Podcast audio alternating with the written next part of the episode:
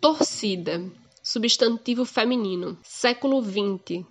Mulheres frequentavam as arquibancadas de futebol no Rio de Janeiro muitas vezes por interesse familiar no matrimônio. Eram conduzidas por suas famílias e, com forte calor na cidade, torciam seus lenços de suor. Nascia nesse momento uma das primeiras contribuições das mulheres para o futebol, a palavra torcedor. O século virou e hoje as mulheres ocupam as arquibancadas em busca de gol, uma bela assistência, um bom resultado para o seu time ou simplesmente para apreciar o futebol. Mas, infelizmente, ainda são alvos do machismo impregnado na sociedade patriarcal em que vivemos. Se gostam de futebol, é porque são, abre aspas, mulheres para casar, fecha aspas. Se chamam palavrões, são masculinizadas e mal educadas. Se lideram espaços, são intimidadas. Se simplesmente ocupam a arquibancada, levam para casa exemplos claros do sexismo. Hoje, em mais um podcast do Nossa Fala, vamos bater um papo sobre resistência. Como tem sido ser mulher no arquibancada de futebol? Para falar sobre isso, eu, Dani Festini, converso hoje com Nelisa Sorezini, representante do Alvinegras 1931, um movimento feminista de arquibancada formado por torcedoras do Botafogo da Paraíba, mas que tem acolhido mulheres em todo o estádio do Almeidão, aqui em João Pessoa.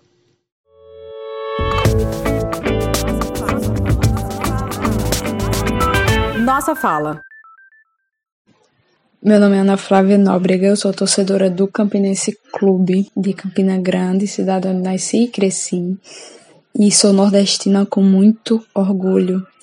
E a arquibancada é o meu lugar porque é de lá onde eu tenho as minhas melhores e primeiras lembranças da minha infância. A arquibancada sempre significou para mim um lugar onde eu e minha família a gente se reunia para ser feliz, independente do resultado dentro de campo. Nós estávamos juntos, estávamos torcendo. Oi, eu me chamo Carol Braz e junto com Josiane, nós fomos as primeiras diretoras mulher da torcida Imperial Vinegro. Eu tô na arquibancada, primeiramente por amor, paixão, porque se não for por amor e paixão, tem hora que a gente não aguenta não. Mas é na arquibancada que me sinto mais eu. É onde eu consigo me encontrar. Eu sou Isabel Rodrigues, repórter esportiva há oito anos atualmente na Rádio CBN Campina e frequento o campo e as arquibancadas desde muito criança, por influência do meu pai, que já foi dirigente de um clube do sertão, e de meus dois irmãos. Eu escolhi o futebol primeiramente pela paixão, e a energia que envolve uma partida inexplicável, e também porque, mesmo com certos tabus e preconceitos que infelizmente ainda rodeiam as mulheres nas arquibancadas, podemos fazer com nossa presença que o ambiente seja cada vez mais democrático a arquibancada é de todos. Eu sou Évila Vanderlei, ocupo a arquibancada há uns seis anos e luto por um futebol antifascista. Eu sou Lalinha Estou na arquibancada há nove anos por amor ao futebol paraibano e na direção do mundo feminino da torcida jovem do Botafogo. Eu sou Elisa, torcedora do Alto Esporte. Passei a ocupar as arquibancadas após ver o comprometimento do clube com o futebol feminino, ações sociais e a intensificação das atividades da torcida antifascista, pois compartilho do pensamento que a arquibancada é um espaço democrático para expressar a paixão nacional das brasileiras e dos brasileiros Afinal, paixão independe de gênero e esse amor também é nosso.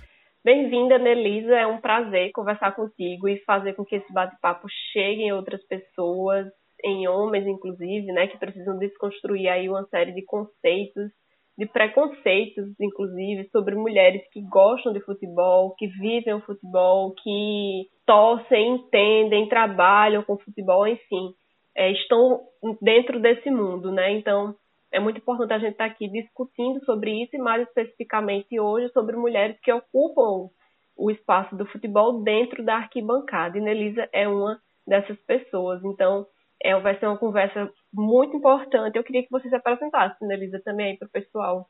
Oi, Dani. É, primeiro, obrigada pelo convite.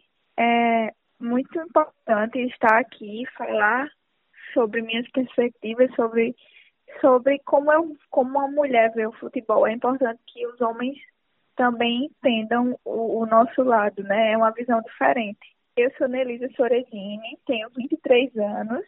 É, atualmente eu sou diretora da Império, da torcida Império Alvinegro, há quatro anos.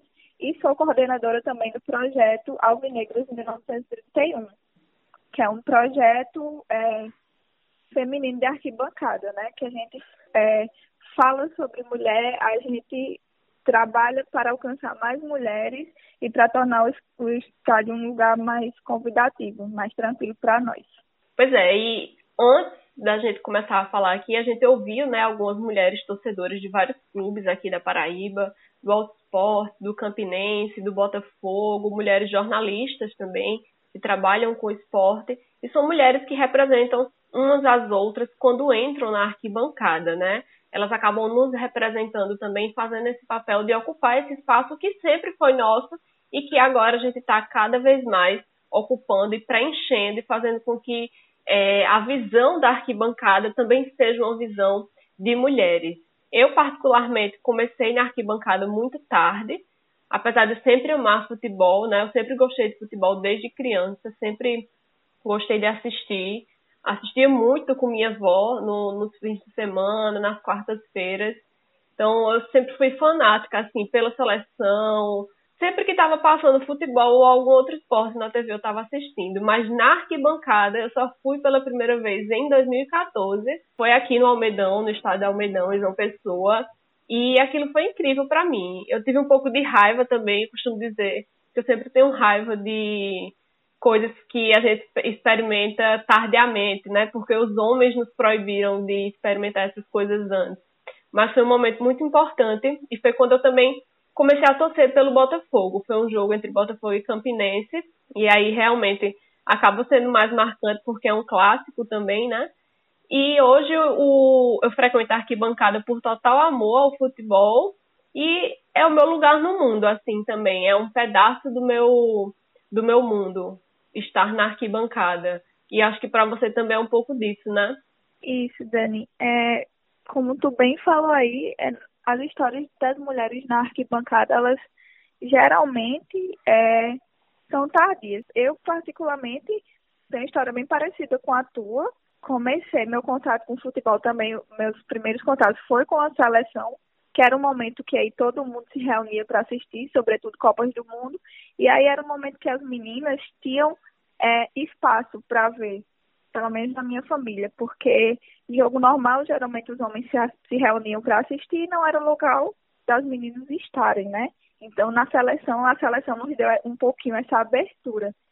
E aí, eu vim, é, a partir de 2012 apenas, que eu vim ocupar arquibancada mas de forma bem pontual também. Não te falo que foi frequente, assim, 2012 um jogo ou outro. Só a partir de 2016 que eu comecei a vir com frequência. Meu lugarzinho no mundo também é o meu lugar principal de luta, embora a gente lute em todos os lugares, a mulher tem essa história. Mas é com total amor, com total doação, sabe? Em tudo que a gente faz na arquibancada. Exatamente, é um, é um espaço também de lutar pelas nossas causas, né? E, bom, acho que é importante a gente começar um pouco explicando por que que muitas mulheres, como eu e você, como algumas das meninas que falaram aqui antes do podcast começar, por que que essas mulheres ocupam essas arquibancadas tardiamente, né? Isso faz parte, claro, de uma construção patriarcal, uma construção sexista, que acaba gerando o machismo, né? Que é algo que a gente está sempre comentando, sempre, sempre falando.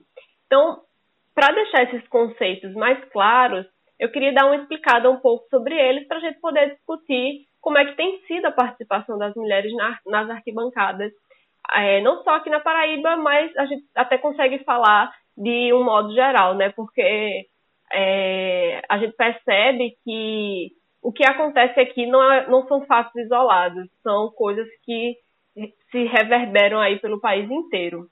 Eu queria começar pelo conceito de patriarcado, que eu acho que é o início de tudo. Quando a gente entende patriarcado, a gente vai entendendo os outros conceitos. É esse sistema social que a gente vive, né? É um sistema que funciona de uma forma muito simples de entender os homens têm o poder, têm a autoridade, moralidade, enfim, eles controlam tudo e as mulheres não. Para elas cabem a casa, o cuidado com a família, com os filhos, com o casamento, inclusive. Então, é justamente esse sistema que o feminismo tenta combater, né, discutindo ao mesmo tempo questões de classe, de raça, de sexualidade. Então, é um sistema é, em que a mulher ela foi criada e entendida num, num meio de submissão, de subserviência, e que não é fácil de quebrar esse sistema, não só para os homens. Então, existem mulheres também que têm essa dificuldade de também quebrar com esse sistema, e isso é totalmente compreensível, porque a gente é ensinada desde criança a certas coisas, né? É, a gostar de boneca, a gostar de ro da cor rosa, enfim, a gente vai sendo ensinada pouco a pouco a viver um mundo completamente diferente dos homens. E aí dentro do futebol isso não é, é diferente, né? A gente consegue ver, ver esse preconceito de um sistema social dentro do futebol também, né? Isso, Dani. É, o que tu falou sobre o patriarcado é, é onde começa o nosso primeiro impedimento. É, a gente não pode manifestar a vontade em um estádio de. A gente geralmente espera o convite ou a boa vontade de algum homem nos levar. Né? E aí começa a nossa história de, de ser impedida a algo que, que era para ser nosso, que era para ser natural. Eu acho que, que isso vem mudando hoje, mas nossas histórias, tipo, é, as pessoas da nossa geração passaram muito por isso. A questão de ser apresentada também ao futebol, nós não somos, nós somos totalmente excluídas desse mundo. Nós, nós não, não temos contato, nós não ganhamos brinquedos, nós não ganhamos bola, não, não ganhamos é, roupas, roupinhas do nosso clube chave de presente, a gente é totalmente excluída desse, desse mundo que é visto como dos homens, mas não, é nosso, por direito. Isso. Na verdade, a gente entra, é, é como se a gente entrasse hoje em dia como penetra nesse mundo, né? Só que, na verdade, é algo que sempre foi de todos. Na verdade, se tem uma coisa que é de todo mundo, é o futebol, viu? E, infelizmente, é, os homens e a própria sociedade, ela entendeu isso muito tardiamente, né? Mas hoje a gente está ocupando isso com muito mais força e quebrando outros paradigmas como é, todos esses que você está falando aí. E aí, depois do patriarcado, a gente entra no sexismo. Parece uma palavra muito desconhecida, mas a gente pode entender ela como práticas e atitudes que vão promover esse tratamento diferente das pessoas por causa do seu sexo biológico, que é justamente o que a Elisa estava falando. A gente não ganha bola quando é criança, já os meninos ganham, a gente ganha boneca. Então existe esse tratamento diferenciado desde a infância e isso vai sendo levado no decorrer da vida, quando, a, quando as meninas crescem, quando viram mulheres, tudo isso vai virando é, um tratamento diferenciado. E isso porque a maioria das pessoas entendem que há características e comportamentos específicos por parte das mulheres e por parte dos homens. Então, as mulheres podem fazer certas coisas, os homens podem fazer certas coisas que as mulheres não podem. E aí o futebol está totalmente inserido nisso, porque é um espaço que para muita gente é um espaço masculino. Não só o futebol jogado, né, que aí a, o preconceito é ainda maior. A mulher que joga futebol sofre, sofre preconceito ainda maior do que a mulher que está na arquibancada.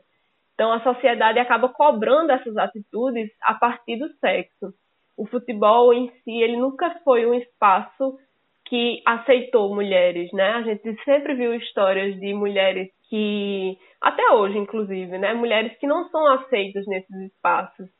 Falando de mulheres dentro do futebol enquanto esporte, a, pró a própria Cici, é, jogadora da seleção brasileira, foi por muito tempo recusada pela sociedade simplesmente por ter um cabelo raspado. Então, era, era algo até que eu estava discutindo essa semana sobre a diferença da relação dela e de Marta para a sociedade de hoje, né? O quanto que Cici foi importante na seleção, o quanto que Marta foi importante também, mas como as duas são tratadas de modos diferentes.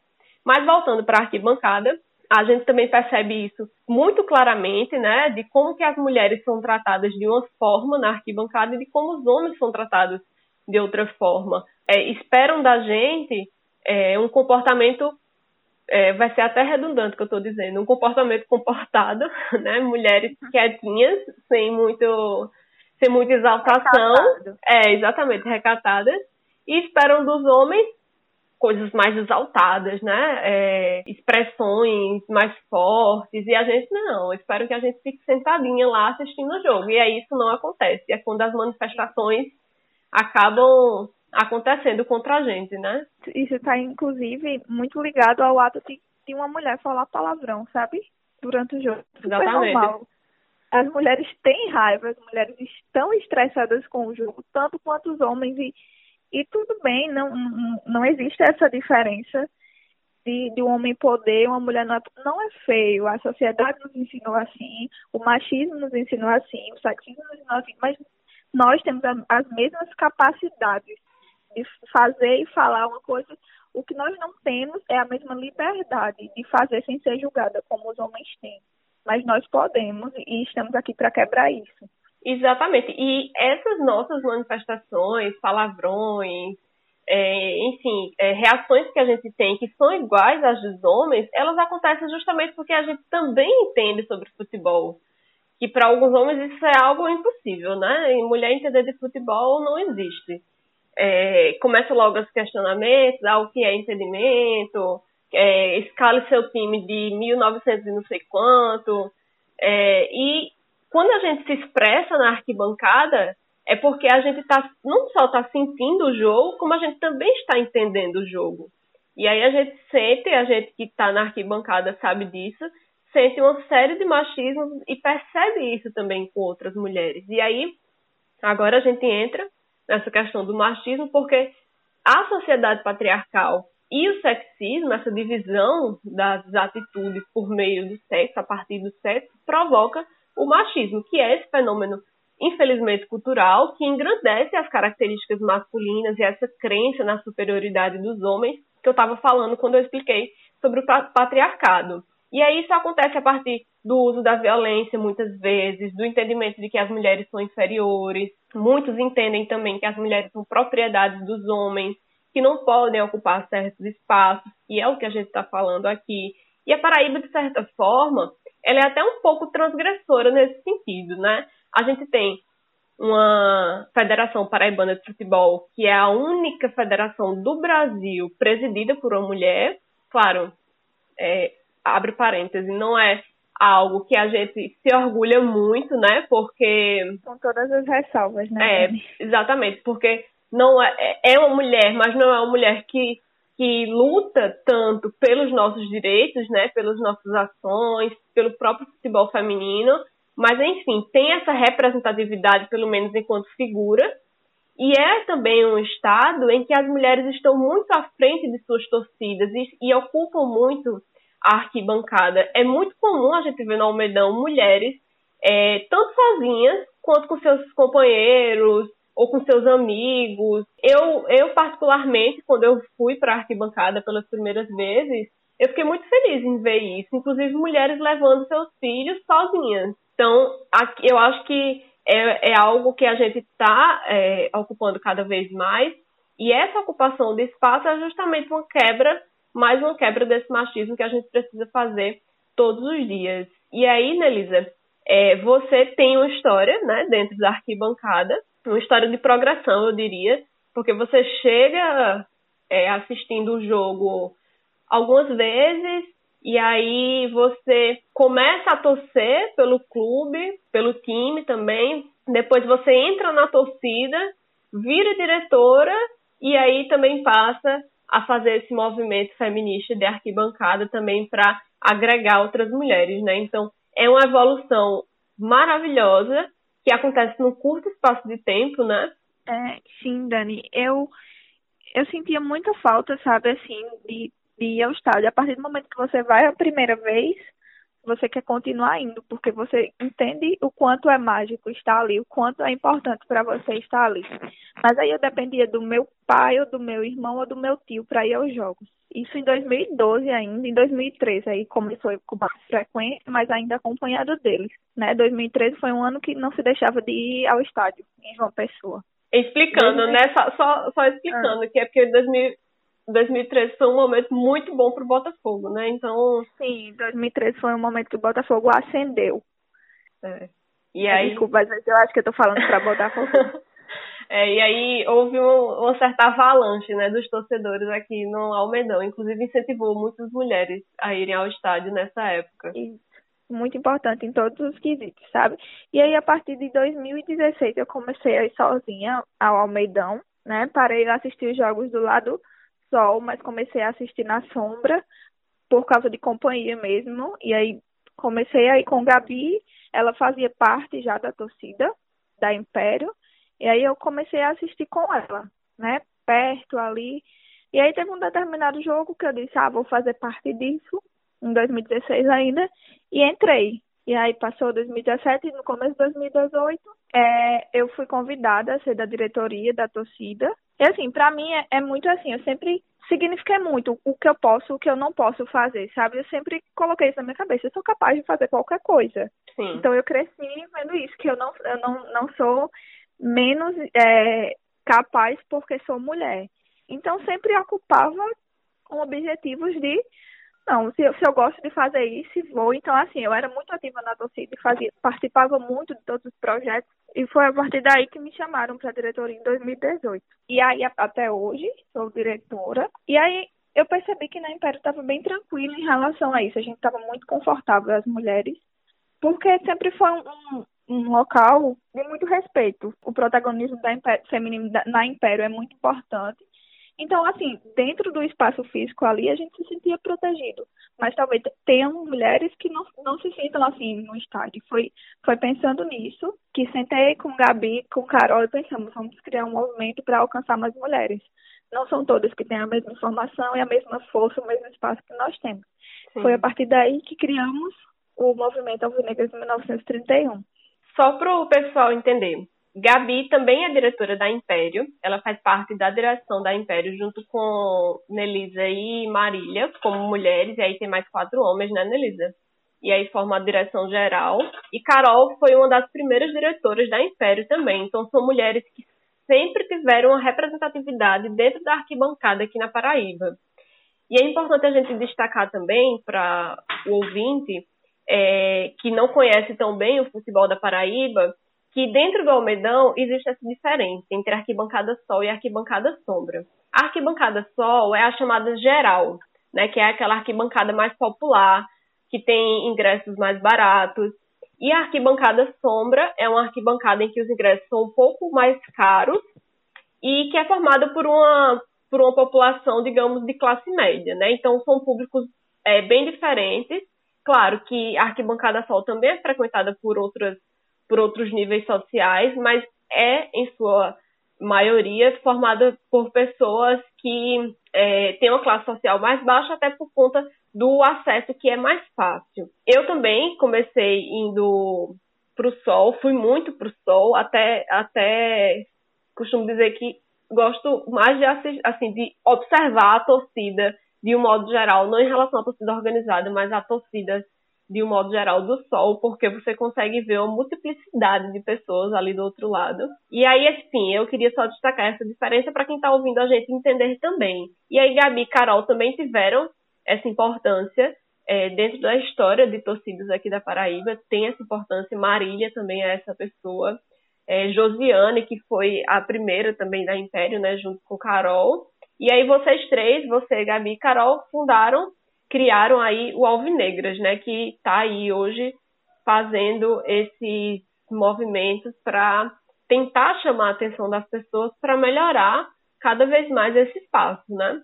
Isso, Dani, como eu te falei, a partir da necessidade, que a gente percebeu a necessidade de que, a partir de nós mesmo, fora da império, do espaço físico ali, nós não nos sentíamos seguras em relação a muita coisa, sabe? Então, assim, se nós que somos um pouco conhecidas, que temos muita gente perto, a gente não se sente assim. Imagina as meninas que têm interesse ao estádio, mas que não tem ninguém ou que conhecem pouca gente. Tem todo, todas essas questões. E aí, a partir de, dessa necessidade que a gente percebeu, que a gente teve é, o interesse de criar e se expandir até para os outros lados do pro outro lado do estádio, né, para os outros setores. Sim. E foi aí que a gente criou é, um exemplo eu vou falar agora um exemplo de um projeto que a gente fez, foi a questão dos banheiros, Sim. que os banheiros do, do estádio Almedão, assim, não oferecem nada quanto, quanto a material, sabe, para higiene básica que as mulheres necessitam. Então, assim, algo totalmente escasso. E aí nós levamos para todos os setores é, caixinhas com papel higiênico, com sabonete, com remédio para cólica, papel toalha, coisas básicas, mas importantes para nós. Para tornar é, o estádio um local mais que a gente se sentisse mais à vontade, porque é horrível você estar num jogo o tempo inteiro e ficar segurando para não ir ao banheiro. São esses, essas coisas pequenas que, sabe, torna o espaço mais digno, né, para as mulheres que Isso. estão ali. Na verdade, não é nem é, é uma dignidade que na verdade ela já deveria existir, mas que como esse espaço nunca foi construído para que as mulheres estivessem presentes, ninguém nunca para para pensar sobre isso, né?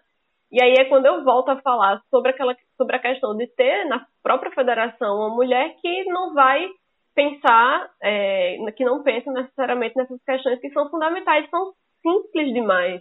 E continuando, a gente viu aqui na fala de Nelisa que hoje na Paraíba as mulheres já ocupam espaços de liderança dentro da, das torcidas. Isso não é só na Império, é, nas em todas as torcidas é, não só do Botafogo, mas de outros clubes, existem mulheres à frente dos seus, dos seus, das suas torcidas, cada uma de uma forma diferente, porque cada direção lida com a sua torcida de uma forma diferente, mas existem mulheres é, ocupando esse espaço de representatividade e isso já é muito importante. Mas a arquibancada em si, ela ainda precisa evoluir muito, porque a arquibancada ela não é formada apenas por torcidas organizadas que acabam tendo um pouco mais de discussão sobre essas questões, né? Já que estão juntas, têm reuniões, então é, acabam discutindo um pouco mais sobre isso. Mas a arquibancada é muito mais ampla e envolve uma série de pessoas que são completamente diferentes.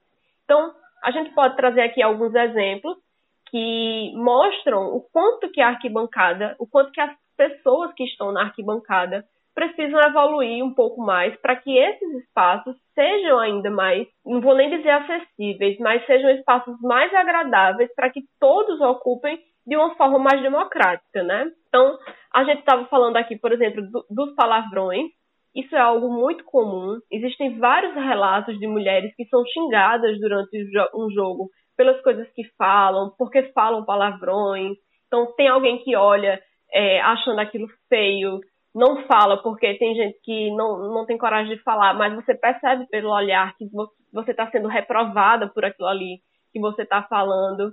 Eu já fui alvo disso, você já deve ter sido também, então é algo, infelizmente, extremamente comum. Quando a gente tem uma atitude que é tida como masculina, todos vão olhar para a gente de uma forma estranha, como se a gente estivesse fazendo algo errado. A gente é muito reprovado em, em muita coisa, sabe? Primeiro a gente precisa entender que a gente não precisa de aprovação de ninguém, mas de forma alguma confortável você está sendo o tempo todo observada por tudo o que faz, principalmente quando você faz atitudes que são normais e que deveriam ser vistas como normais para nós mulheres também. Assim, se a gente xinga, como já falei, é porque a gente tem vontade, a gente fala, é porque a gente está entendendo o jogo, como tu já disse. Então, assim, não, não existe porquê de estar tá, é, reprovando uma mulher por uma atitude que é normal. Exatamente. A gente precisa ressignificar isso. A gente precisa entender que uma mulher vai chamar palavrão e que isso é comum, tanto quanto um homem. A gente não pode deixar de falar também é, dos gritos e das músicas que muitas torcidas é, fazem e que o, o restante da arquibancada acaba indo junto com aquilo ali, né? São músicas que banalizam muitas vezes e objetificam a mulher. A gente, já, a gente escuta isso na maioria dos estádios. É, não são só músicas. Quando a gente vai se referir a um árbitro, a gente também se refere de uma forma é, atacando a mulher, né, ofendendo a mulher, como se você xingar um homem de um palavrão específico ofendendo uma mulher fosse ofendê-lo automaticamente. Então é uma ofensa. É, é, exatamente. É como se você ofender um homem. A partir do momento que você ofende uma mulher, a ofensa fosse ainda maior. Então, eu acho que é preciso a gente ressignificar isso também, prestar mais atenção nessas músicas que são cantadas dentro do estádio. Muitos homens não vão perceber que essas músicas são um problema.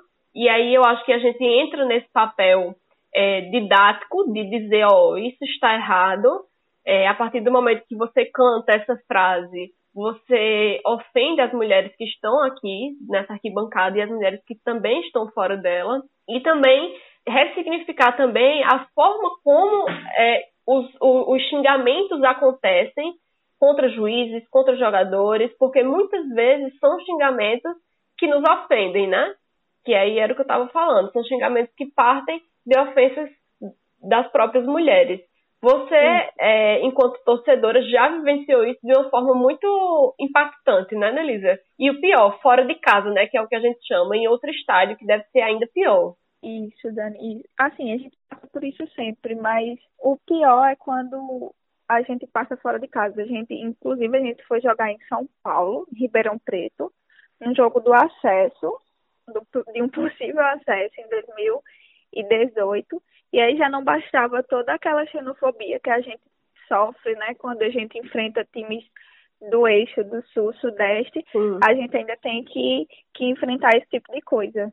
No jogo que eu citei, que eu acabei de falar, torcedores do próprio Botafogo estavam lá na mesma arquibancada que nós, estavam tentando insultar o outro time cantando uma música que objetificava totalmente o corpo da mulher, sabe?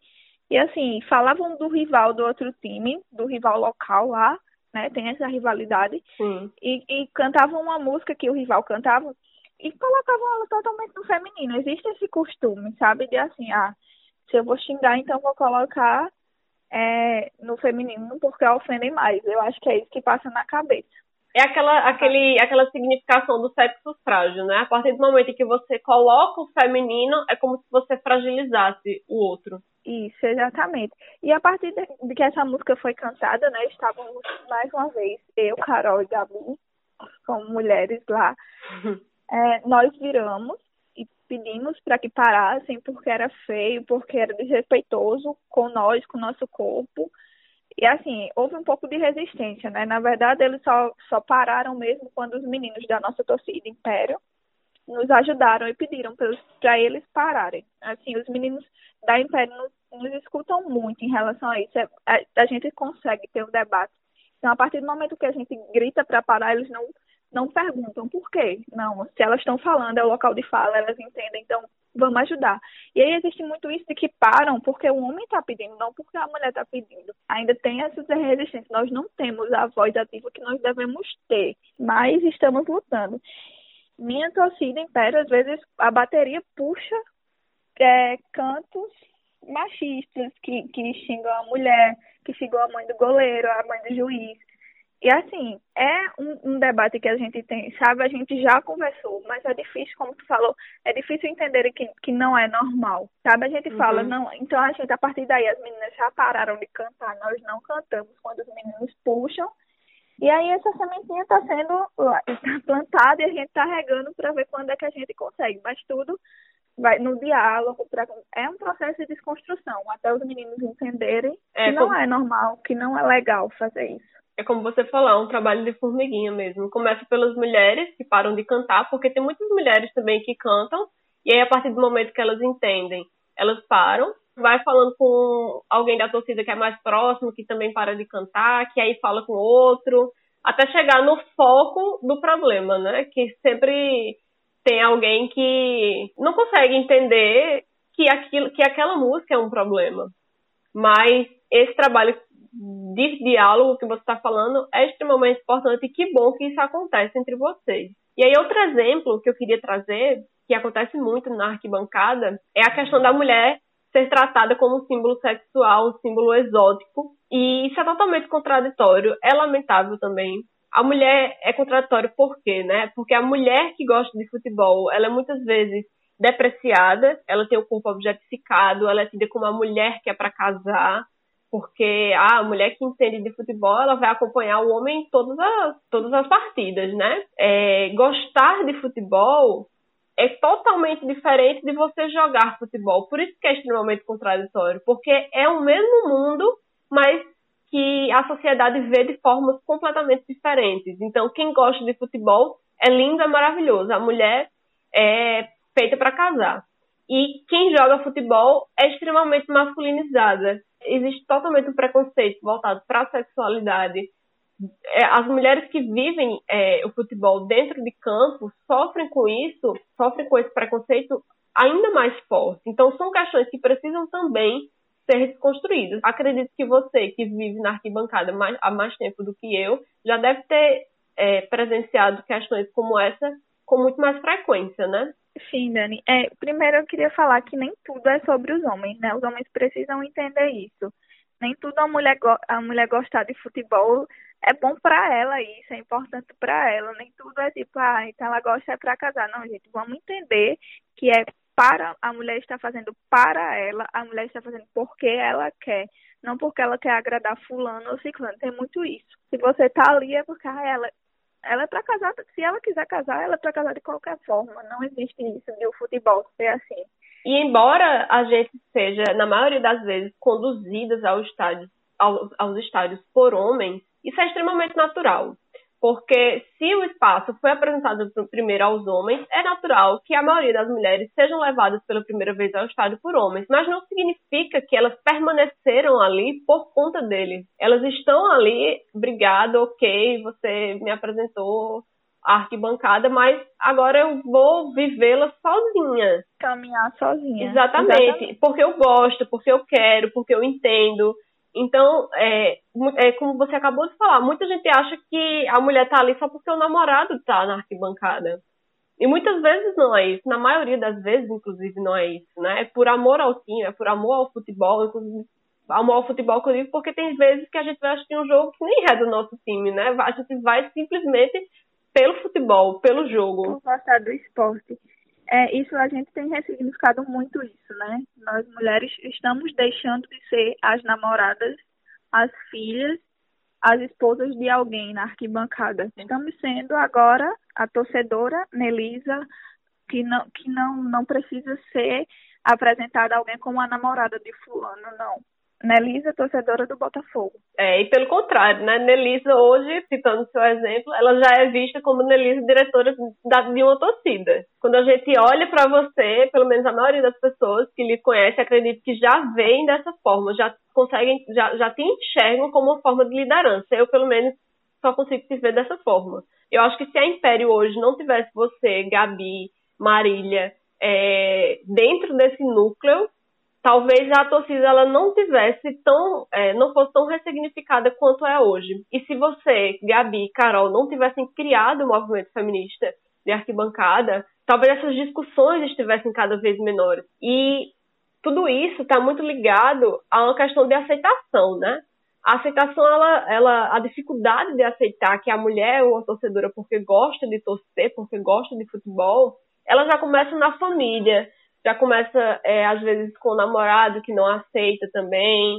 É, inclusive, para vocês que são diretoras e que tomam a frente desses movimentos, deve ser ainda mais difícil, né? Não sei como é que a família de vocês é, enxergam isso. E eu queria que tu falasse um pouquinho como é que, como é que foi esse, essa aceitação a partir do momento em que você se tornou uma pessoa de protagonismo feminino dentro de uma torcida organizada que, para muitos, ainda é tida como, como algo criminalizado, né? É, apesar da minha mãe sempre me ensinar a ser independente, a, a lutar pelas minhas coisas, a não depender de homem, sabe? Minha mãe foi muito importante na minha formação enquanto mulher feminista. Mas a partir do momento que eu ocupo a arquibancada e que eu, que eu torno isso sabe, como uma prioridade, uma das prioridades na minha vida, não foi muito bem aceita. Até porque, como tu falaste, essa parte da criminalização das torcidas organizadas. Então, assim, houve um pouco de resistência da minha mãe, inclusive até hoje. É, ela não aceita bem, não entende bem, mas, assim, não dá para julgar é como ela foi criada e ensinada e talvez não, não tenha sido desconstruída o total, mas nós estamos trabalhando isso. Meu pai, totalmente adepto, totalmente, até se orgulha quando fala. que massa. Isso, inclusive, assim, é, é, até diferente, sabe? E teu pai? Não, meu pai, meu pai me apoia em tudo, meu pai é massa demais. Mas, assim, há, há alguns impasses, sabe? Uhum. E, por exemplo, algum, alguns ex-parceiros que não aceitavam isso, que, que a partir do momento que você se torna diretora, você, opa, peraí, tu não vai ter tempo para relacionamento, tu vai se doar isso pra quê? E, na verdade, esse machismo, ele vem incubado com uma preocupação, sabe? Que a gente sabe, no fundo, que não é uma preocupação. A gente sabe que, que no fundo, é, é por não entender, é por não aceitar a mulher estar ocupando esse espaço. Hoje eu vivo uma realidade, graças a Deus, e a mim, né, que vou desconstruindo isso na cabeça, totalmente diferente meu atual namorado, ele super aceita, inclusive me apoia e também não, não tem espaço para reclamar não, porque são minhas escolhas, é o meu lugar, é o meu lugar de fala, é o meu lugar de luta. E... Pronto, você falou, usou o termo que eu queria agora para a gente começar a finalizar essa edição do podcast, que é usar arquibancada como lugar de luta. Acho importante a gente falar que nós, mulheres, a gente tem usado esse espaço como um espaço para luta social, né, tentando combater assédio, tentando combater violência doméstica, isso por meio de mensagens, por meio de ações. Isso tem acontecido no Brasil inteiro e a arquibancada tem se tornado mais um espaço de luta para nós mulheres, principalmente porque é um espaço muito ocupado por homens e a partir do momento em que é um espaço que tem muitos homens, a gente tem essa expectativa de que a gente vai conseguir atingir mais pessoas para desconstruir um pouco esse entendimento de que é, não só de que a mulher não pode estar na, na arquibancada, mas também desconstruir outras questões que são sociais. Afinal, o futebol é um fato social, o futebol é, engloba várias entidades, várias instituições de uma sociedade. Então, a partir do momento em que a gente consegue usar a arquibancada para desconstruir outras questões, como eu falei, assédio, violência doméstica, estupro, todas essas questões, a partir do momento que a gente consegue fazer isso ali dentro, isso é muito importante, porque a gente consegue ultrapassar barreiras muito maiores, né? Eu, eu costumo dizer que o que o futebol não consegue explicar e o que o futebol não consegue acessar, nada mais vai conseguir, porque é algo que atinge o brasileiro de uma forma muito forte, sabe? E não é só levantando bandeira no estádio de lugar de mulher onde ela quiser, que muitas torcidas fazem e é muito importante, mas muitas mulheres nas arquibancadas têm feito ações que mobilizam a arquibancada como um todo, sabe? Isso é extremamente importante, porque faz com que os homens que estão ali saiam da sua zona de conforto para pelo menos refletir um pouco, né? É, o Alvinegras, no Dia Internacional da Mulher, fez uma ação, né? Que foi uma ação contra o assédio, ver aquilo ali funcionando dentro do estádio foi gratificante, assim, sabe? Porque é uma ação é, encabeçada por mulheres, mas que pôde atingir um número de pessoas muito grande, desde crianças, que a gente viu, né, até idosos que também estavam recebendo aquelas orientações. Eu queria que tu contasse um pouquinho para o pessoal como é que foi essa ação e como é que vocês tiveram, inclusive, a ideia de fazer isso para conscientizar mais as pessoas que estão lá dentro. Dani, a gente precisa entender, e nós entendemos isso, que o futebol, como tu falou, tem um alcance muito grande. A arquibancada tem esse espaço, sabe? As coisas se propagam muito mais fáceis. E a partir do momento que a gente tem esse espaço, que a gente tem essa voz, que a gente tem, sabe, abertura para propagar essas informações para mais mulheres, a gente tem que usar isso de forma positiva. Então, assim, quando a gente não, não atinge as mulheres, a gente atinge homens que, como disse, podem refletir um pouco e repensar, pelo menos. Né? Pelo menos ouviu falar. Porque às vezes ficam muito fechadinhos e não entendem. Então é importante a gente falar para os homens também. Essa campanha contra o assédio, a gente é assediado o tempo inteiro no estádio, o tempo inteiro. Mas a gente percebe que, que muita gente não entende o que significa assédio. Muita gente leva para o para o lado apenas de violência física ou assédio sexual. E não é isso. Né? Existem várias formas de assédio, várias maneiras. E foi a partir daí que a gente fez aquele marcadorzinho de livro, como se tivesse um termômetro atrás, com os níveis de assédio, né? E, e explicando para ela que isso não era para ela, na verdade, porque a gente tentou atingir mulheres, mas também vale para os homens entenderem que algumas situações que eles julgam como normais são problemáticas, é assédio, é perigoso. É muito significante para nós poder estar falando, poder estar levando informação, poder estar tirando os homens da zona de conforto e colocando as mulheres nesse conforto que devia ser delas, entendeu? Exatamente. O lugar de mulher também é na arquibancada, a gente vai ocupar, né? A gente já, tá, já está ocupando, já está expandindo E as pessoas vão ter que aceitar, porque a gente não vai mais deixar de frequentar. Né? Eu sempre digo isso. Quem vai a primeira vez não deixa de ir mais. E a tendência é cada vez mais a gente ver mais mulheres ocupando não só a arquibancada, mas outros espaços dentro do futebol. Então, a gente vai chegando ao fim do podcast. Eu queria agradecer muito a Nelisa pela presença. Foi muito importante ter você aqui enquanto representante do Alvinegras, enquanto diretora de uma torcida, enquanto uma torcedora muito ativa no estádio, para falar sobre isso com a gente. É, então, muito obrigada por ter aceitado participar desse bate-papo. Eu espero que a gente possa expandir, inclusive, isso para discutir amplamente com torcedoras e torcedores aqui da Paraíba em algum momento, para que essa discussão ela possa atingir o maior número de pessoas, para que essa desconstrução seja cada vez maior, porque é muito importante que a gente frequente a arquibancada sem preconceito, né? Sem pessoas olhando torto, sem que a gente seja xingada, enfim, que a gente esteja lá no nosso conforto também, como você falou. Nada, Dani. Na verdade, eu que agradeço. É muito importante é, levar informação, propagar tudo isso que a gente vive no estádio para outras mulheres, para os homens, para eles poderem nos entender um pouquinho, para eles poderem aprender que é nosso lugar, para eles poderem respeitar. Então, assim, muito, muito importante que estejamos falando sobre isso. Muito obrigado pelo convite novamente. De verdade, me sinto lisonjeada para falar sobre sobre o que eu vivo. E é isso, estamos aqui, vamos uhum. continuar na luta para cada vez é, ocupar mais e mais e mais até que isso se torne normal. É até um pouco utópico falar é. isso, mas continuaremos. Para enviar sugestões ou conferir todas as novidades, fica de olho no nosso site e no nosso perfil no Instagram. Continue acompanhando nossos conteúdos, nossas opiniões, nossa visão, nossa fala.